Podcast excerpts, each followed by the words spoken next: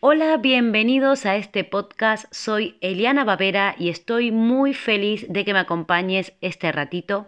Quiero contarte que inicié este podcast porque quería compartir mi emprendedora más real, mi opinión y mi experiencia en esta aventura de sacar un negocio adelante.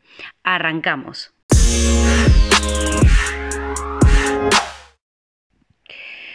Bueno, eh, en este podcast quiero compartir contigo una mala decisión bueno, varias malas decisiones. Pero decisiones llenas de experiencia que al final me hicieron ver que no siempre se emprende con suerte, ni que el emprendimiento eh, solamente consiste en tener una buena idea y, muchas ganas de emprender. ¿no? El emprender, tener un negocio, abrir un negocio es algo más eh, importante en la vida y es una decisión que hay que tomar con mucha conciencia.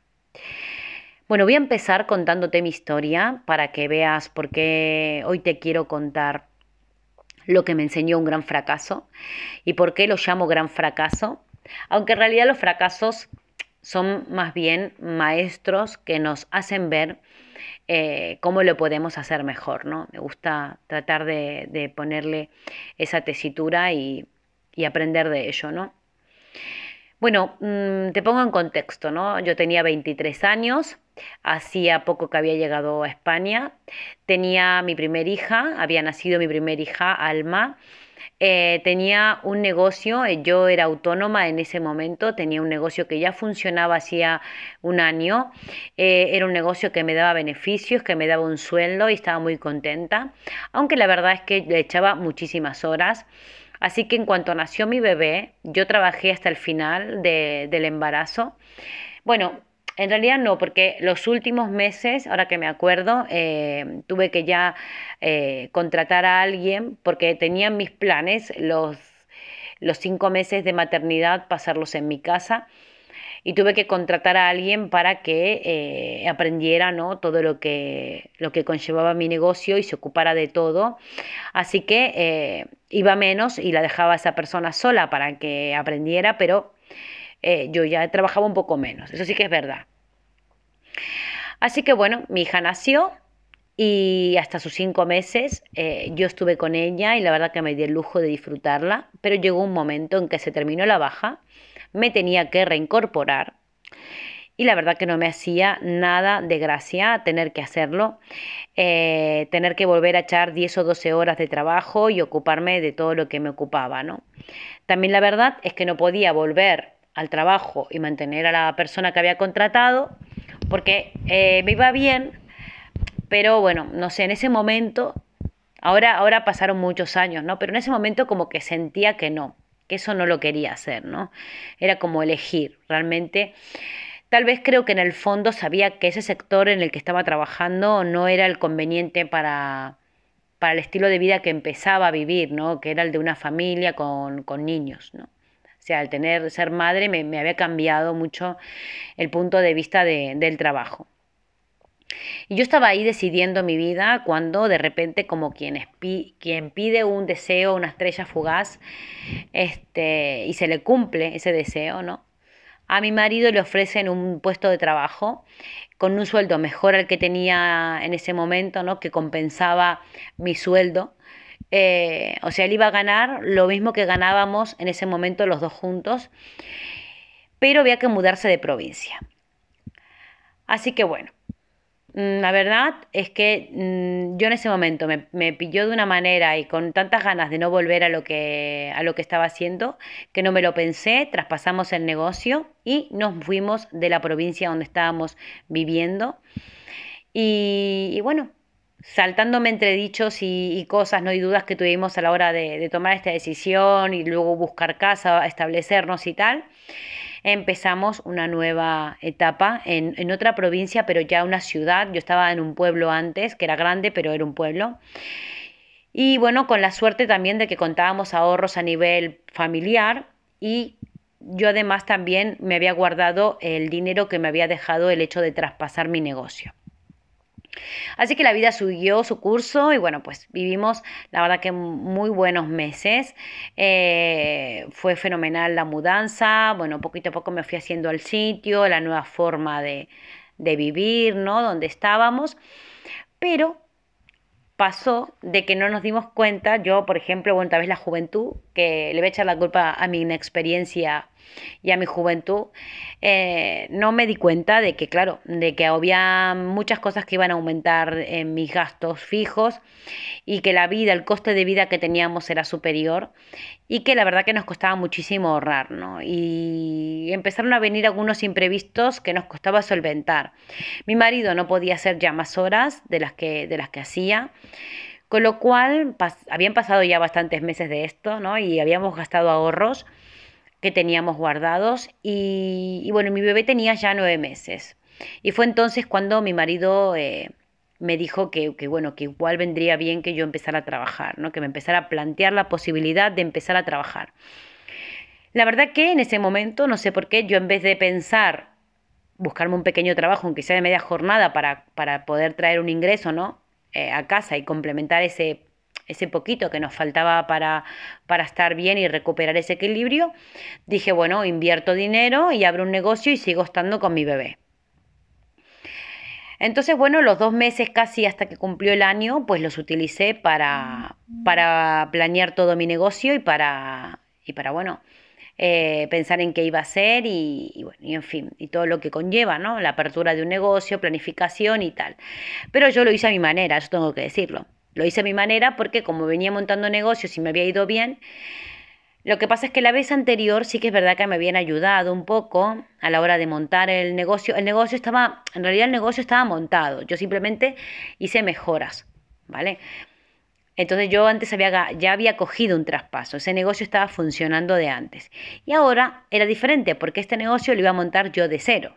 O sea, había que hacer clientes de cero, montar todo el negocio de cero, en fin. Me voy a saltar los detalles y te cuento de que fue un caos. Eh, ya los tres primeros meses de apertura me di cuenta que estaba pasando algo, me di cuenta de todos los errores que había cometido. Y fueron tela. Por empezar, no había hecho un estudio de mercado, o sea que no me había dado cuenta si realmente hacía falta ese negocio en ese lugar donde yo lo había puesto, en ese entorno, si había clientes para ese negocio.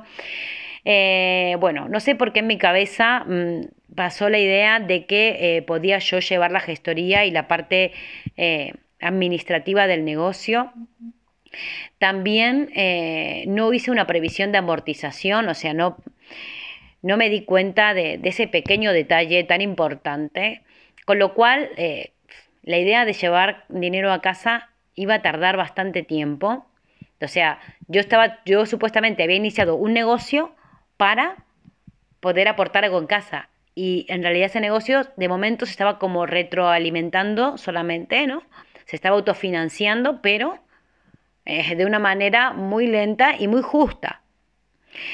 No miré la competencia, no miré la competencia y tenía una competencia muy, muy agresiva, que de hecho con el tiempo me fui dando cuenta que la, la competencia al verme a mí ahí, peor, o sea, se puso al frente de un montón de cosas eh, para mejorar la atención, para no perder, para que yo no fuera un motivo de, que algún cliente se pasara por mi tienda.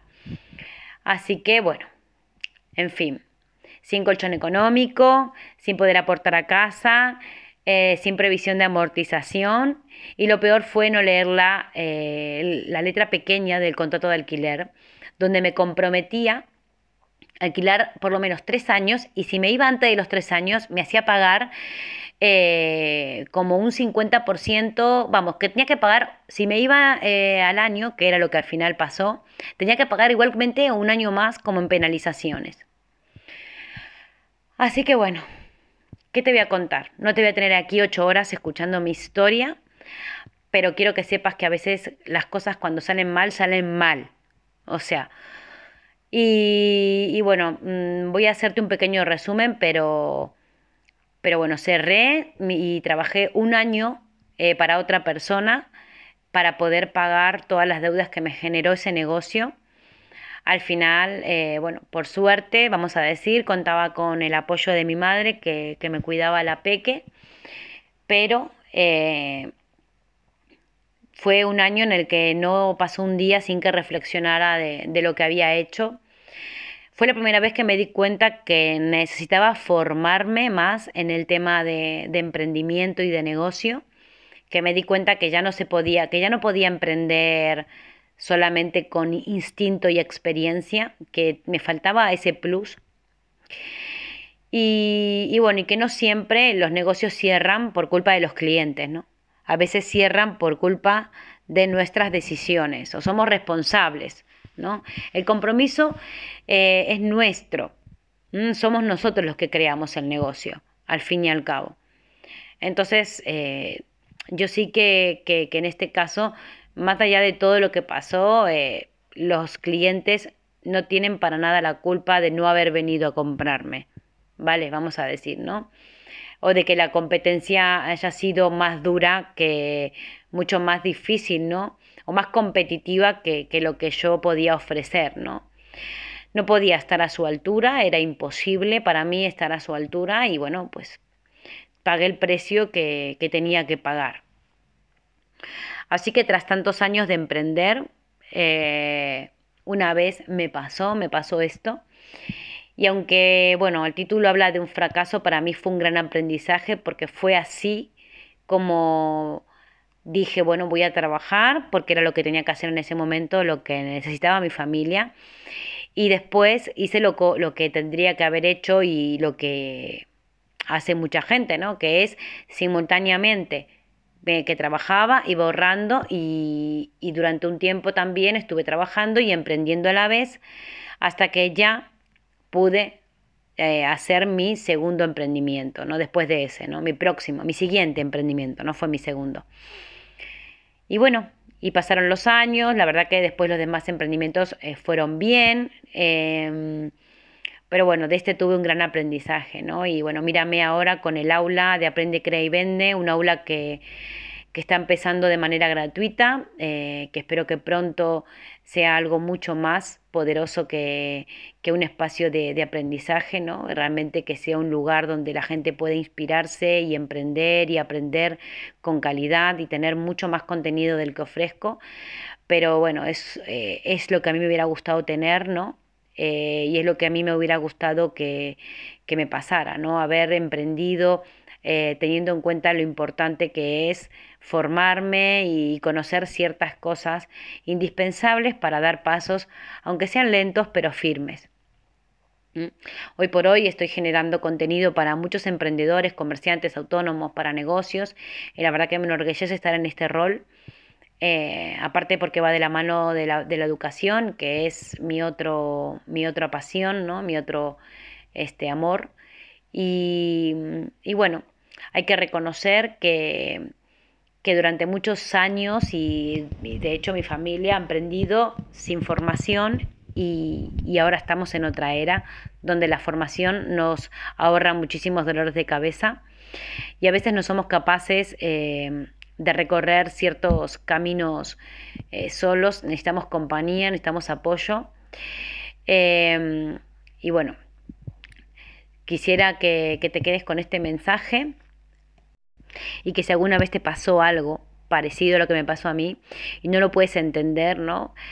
Eh, bueno, pues tal vez mi mensaje es que a veces tenemos que pasar por ciertos por ciertas situaciones para poder crecer, entender y, y cambiar nuestra mente.